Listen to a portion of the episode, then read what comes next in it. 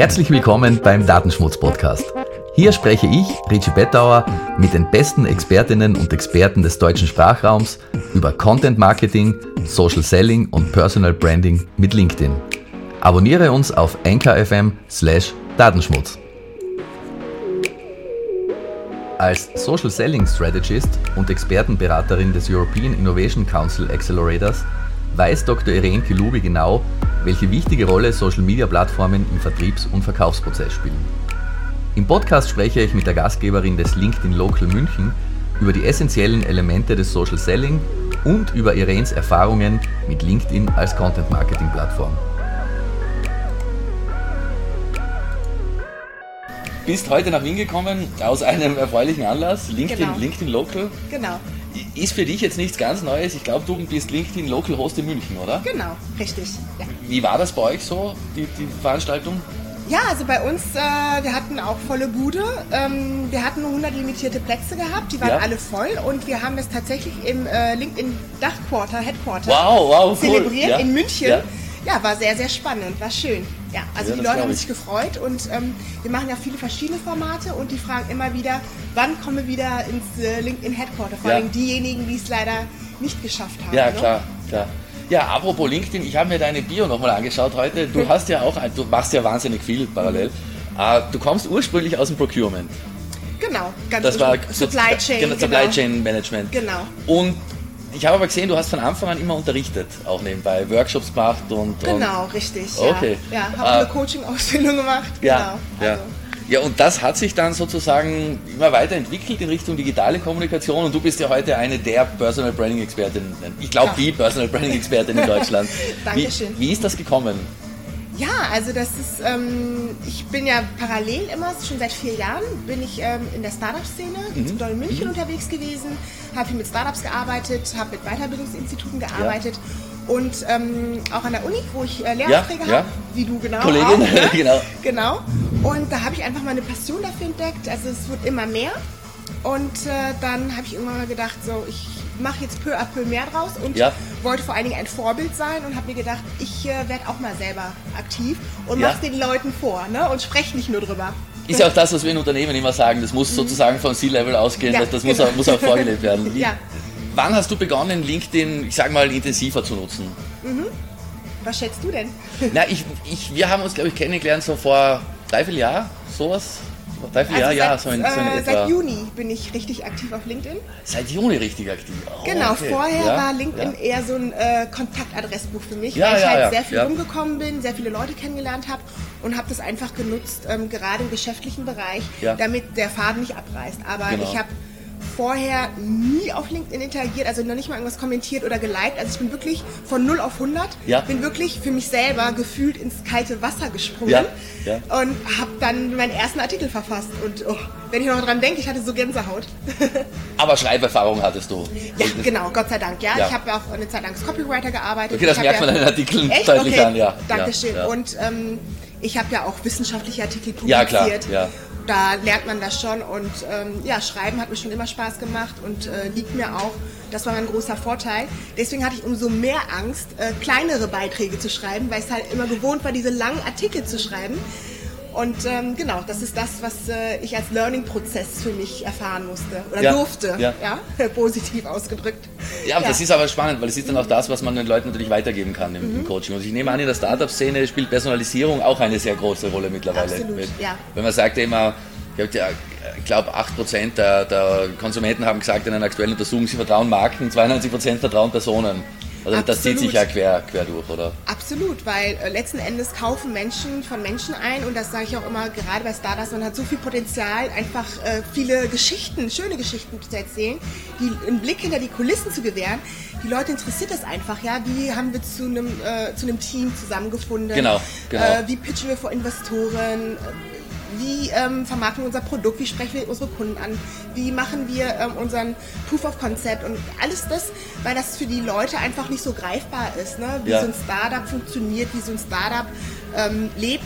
Und das würde auch helfen, das Ganze zu entmystifizieren. Ja, genau, ja? genau. Und deswegen glaube ich, gerade da hat man viel Potenzial, weil ähm, Startups sind so auf das Produkt fokussiert, was ja auch richtig ist, aber nichtsdestotrotz das Menschliche in den Vordergrund stellen, ne? die Personen, genau, die hinter genau. dem Produkt stehen. Genau. Wie ist das bei euch in München so in der, in der Startup-Szene? Sehr viel los oder eher noch sozusagen ein äh, bisschen Exoten? Überhaupt nicht mehr. Also es hat sich echt die letzten zwei Jahre sehr, sehr viel getan. In Wien auch nämlich. Wien Absolut, auch, ne? Ja. Also man sagt ja auch so, wenn man als Startup in der B2C-Branche tätig ist, dann ist ja. Berlin die richtige Anlaufstelle, ja. aber im B2B-Bereich definitiv München, München, weil da die ganz viele große Unternehmen sind, die, die besten, eine der besten Unis oder die ja. besten Unis überhaupt äh, in, in Deutschland. Und da hat man einfach sehr, sehr viel Potenzial ne? im Forschungsbereich natürlich und auch in Kooperation mit äh, Unternehmen. Und am, am meisten merkt man es, dass sich da viel tut in München an den Events. Also es gibt keinen Tag, wo es kein Event gibt.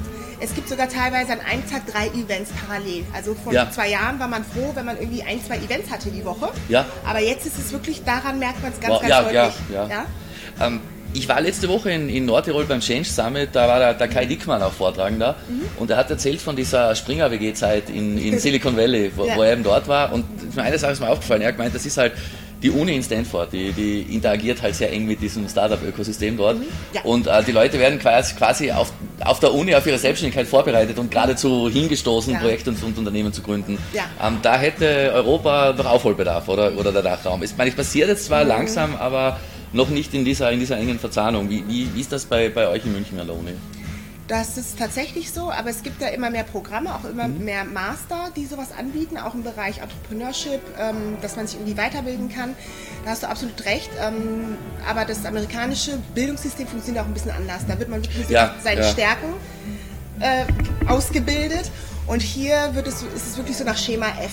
Ja, ja. also irgendwann mal im Laufe des äh, Lebens oder Karriere, wenn man dann merkt, irgendwie, man möchte doch einen anderen Weg einschlagen, dann merkt man irgendwie, hm, das, was ich an der Uni oder in der Schule gelernt habe, ja, hat mich nicht wirklich auf das Unternehmerdasein vorbereitet. ja, also ganz anders als in Amerika, deswegen gehen die auch ganz anders damit um. Und ähm, ich habe auch neulich eine Studie gelesen, die sagt, dass ähm, es äh, 2025 in Amerika 90 Prozent äh, Freelancer geben wird, Selbstständige. Wow, wow. Ja. ja. ja. Und ich glaube, ähm, das wäre bei uns ein bisschen utopisch, das in knapp sechs Jahren zu erwarten. Ja. Aber man sieht auch so, das Mindset ist einfach kulturell ja, bedingt. So, ja, ja. Genau, das ist kulturell bedingt. Aber ich habe ja die Hoffnung, die Generation Z, die jetzt aufkommt und ähm, ja, global einfach sehr, sehr weltoffen ist, einfach auch weil sie mehr Möglichkeiten hat als unsere Eltern beispielsweise, ja. dass es dann ganz anders aussehen wird, ne? dass mehr Gründer äh, den Mut haben, wirklich ihrer Passion zu folgen. Mehr Sinnanspruch auch an die, an die Arbeit sozusagen. Neben, Absolut, neben dem? Purpose, ne? der ja, Begriff, genau, ja, genau. genau. Also jeder sucht jetzt gerade so nach seinem äh, Purpose. Genau. Ganz großes Thema, ja. ja. Wenn ähm, heute jemand ein Startup gründet oder eine Idee hat und, und beginnt daran zu denken, was sollte man in Sachen Personal Branding von Beginn an mitbedenken? Hm, auf jeden Fall, ähm, dass man einfach authentisch glaubwürdig ist und auch rüberbringt, warum habe ich mich eigentlich für diesen Weg entschieden. Ja. Ja. ja. Also ähm, auch Ziele definieren, wo möchte ich letzten Endes hin mit dem Unternehmen. Ähm, auch die organisationellen Prozesse, Strukturen so aufbauen und das auch nach außen kommunizieren. Ne? Welche für, ja, wofür, ja. wofür stehen wir als Startup? Dass man das auch nach außen zeigt. Ne? Welche Werte vertreten wir? Ja, weil letzten Endes sage ich immer, Personal Brand aufbauen, schön und gut, aber ich brauche auch irgendwie eine Followerschaft. Ich brauche Leute, die ähm, sich mit meinem Produkt oder mich als äh, Unternehmer identifizieren können. Ja, und ich glaube, die Basis ist wirklich, wofür stehe ich eigentlich? Ja. Ja, das ist das Grundprinzip, wofür stehe ich eigentlich und ähm, welchen Mehrwert kann ich für die Leute da draußen bringen?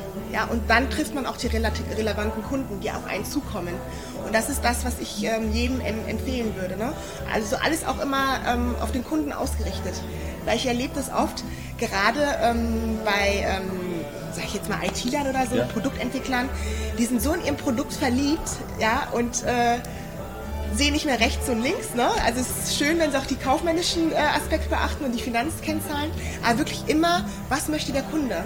Ja, und das nie aus den Augen verlieren, auch ja. wenn das Produkt anscheinend fertig ähm, entwickelt ist, wirklich immer mit dem Kunden interagieren, mit ihm kommunizieren, reden, Fragen stellen, antworten. Ja. Das, das, heißt also auch schon möglichst frühzeitig Kunden oder Early Adopter einbinden in den Entwicklungsprozess. Absolut, bei, bei absolut, ja. absolut. Ne? Also wirklich die abholen und ähm, damit sie sich auch mit dem Produkt und mit dem Startup identifizieren. Und das muss ich halt kommunizieren. Nur dann bin ich wirklich eine Brand. Ja? ja? Nur dann bin ja. ich wirklich eine Brand, weil die Menschen erkennen mich wieder, die wissen, wofür ich stehe, die stehen hinter meiner Mission, ja? Stichwort Mission. Ähm, was, was für eine Botschaft habe ich da nach draußen zu tragen ja. und welchen Mehrwert? Mehrwert ein ganz, ganz wichtiger Faktor, um eine Personal Brand aufzubauen. Hast du in der letzten Zeit vielleicht mit einem Startup zu tun gehabt, wo du dir denkst, wow, das ist ein, man weiß sicher mehrere, die interessant sind, aber so eines, wo du sagst, boah, äh, das ist ein Produkt oder eine Dienstleistung, die, die hätte ich mir immer schon so gewünscht? Ja, also ähm, ich sag mal, jeder, der irgendwie in der Startup-Szene unterwegs ist, der hat ja immer so bestimmte Bereiche, die ihn besonders interessieren. Ja, ja. Was mir sehr am Herzen liegt, ist wirklich tatsächlich der Bereich äh, Bildung, Weiterbildung, HR, also alles, was so im Bereich Personalentwicklungsmaßnahmen zu tun hat. Startups, die da innovative Ideen oder Lösungen anbieten, liegen mir sehr am Herzen. Und aktuell arbeite ich mit einem zusammen aus Indien, der hat ähm, 20 Jahre lang, also es ist Wahnsinn, für andere Unternehmen Lösungen angeboten im E-Learning-Bereich. Und der ist der absolute Experte, der kennt alle Player, die es da ähm, auf der Welt gibt. Und hat sich dann irgendwann nach 20 Jahren gedacht, ich habe das jetzt jahrelang für andere gemacht, warum mache ich nicht so eine ähm, ganzheitliche Lösung, ja. biete die an und lizenziere die.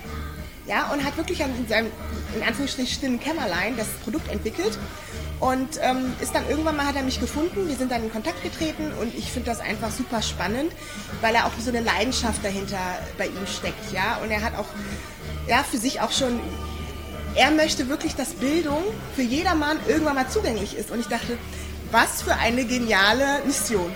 Ja, allerdings. Das, das, also kann man, das, das kann man wunderschön, ja, weil ja, ja, für mich einfach Bildung essentiell ist und für mich auch mich geprägt hat in meinem ganzen Werdegang, ja. weil ohne Bildung, ja, ja, wäre ich ja, jetzt klar. nicht da, wo ich jetzt bin. Die, die Grundlage für, für Genau, dass ich überhaupt die Chance hatte, in Deutschland Bildung kostenfrei genießen zu dürfen. Und ja. die Chance haben halt andere einfach nicht. Und ich glaube, wenn jeder die Möglichkeit dazu hat, kann er viel besser sein Potenzial entwickeln. Ja, ja, auf jeden Fall. Das ist, glaube in einer, in einer Zeit, die, die Möglichkeiten sind ja da oder die infrastrukturellen Möglichkeiten sind da. Ja. Das ist, das ist schon ganz gewaltig. Ja. was, was wirst du den Besuchern des erst, ersten, des allerersten LinkedIn Local in Wien heute erzählen? Beziehungsweise was wirst du ihnen erzählt haben, wenn das Interview läuft? Dann ja. haben wir die Veranstaltung ja schon hinter uns. Genau. Also, ich werde über das Thema Personal Branding sprechen. Ich werde auch so ein bisschen ähm, das aus meiner Perspektive erzählen, wie ich dazu gekommen bin. Ich glaube, das ist viel interessanter für die Leute, weil ich denke, die meisten, die jetzt hier vor Ort sind, die haben begriffen, dass Personal Branding wichtig ist. Aber ich werde auch nochmal mit ein paar Zahlen, Daten, Fakten aufwarten und ähm, denen eventuell auch noch so eine kleine Hausaufgabe mit nach Hause geben. Und ähm, ja, ich habe das Glück, dass ich zwei Sessions halten darf. Einmal Personal Branding und dann das Thema Social Selling, was ja auch irgendwie ja. zu Personal Branding dazugehört. Das dann auch ein bisschen gekoppelt mit Content Marketing. Und ich werde einfach so ähm, aus meiner Sicht erzählen, was für Beiträge ich so mache und ähm, wie man die irgendwie so klassifizieren kann, damit jeder was damit anfangen kann. Weil jeder kann Content kreieren. Er muss einfach für sich das Richtige finden, was passt zu ihm.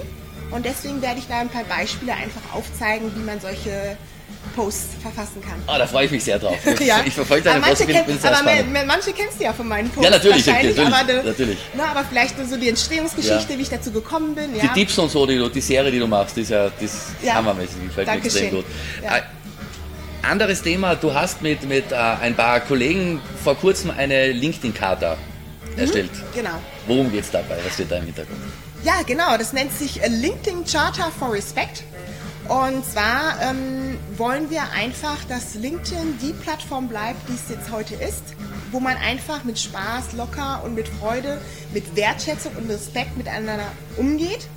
Leider gab es in letzter Zeit ein paar Negativbeispiele und dann haben wir uns diesbezüglich mit ein paar Leuten ausgetauscht und ähm, die Initiative wurde ja von Svenja Floberg-Thiel ins mhm. Leben gerufen. Die hat dann ein paar Leute gefragt, weil sie es auch beobachtet hat, wie wir interagieren, auf manche Kommentare reagiert haben. Und hat dann gedacht, okay, wir ähm, gründen das jetzt einfach, um ähm, ja, die Etikette, die Etikette so ein bisschen zu wahren, ähm, einfach die Leute nochmal abzuholen, dass wir hier sind, um, äh, weil wir alle das gleiche Ziel haben. Ja?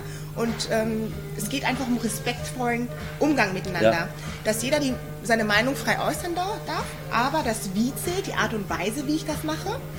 Und ähm, vor allen Dingen, dass es nicht, ähm, ja, LinkedIn nicht zu so einer verkauferischen Plattform mutiert, sondern dass man sich wirklich an die guten Sitten hält und ähm, ja, einfach Spaß und Freude hat in der Interaktion.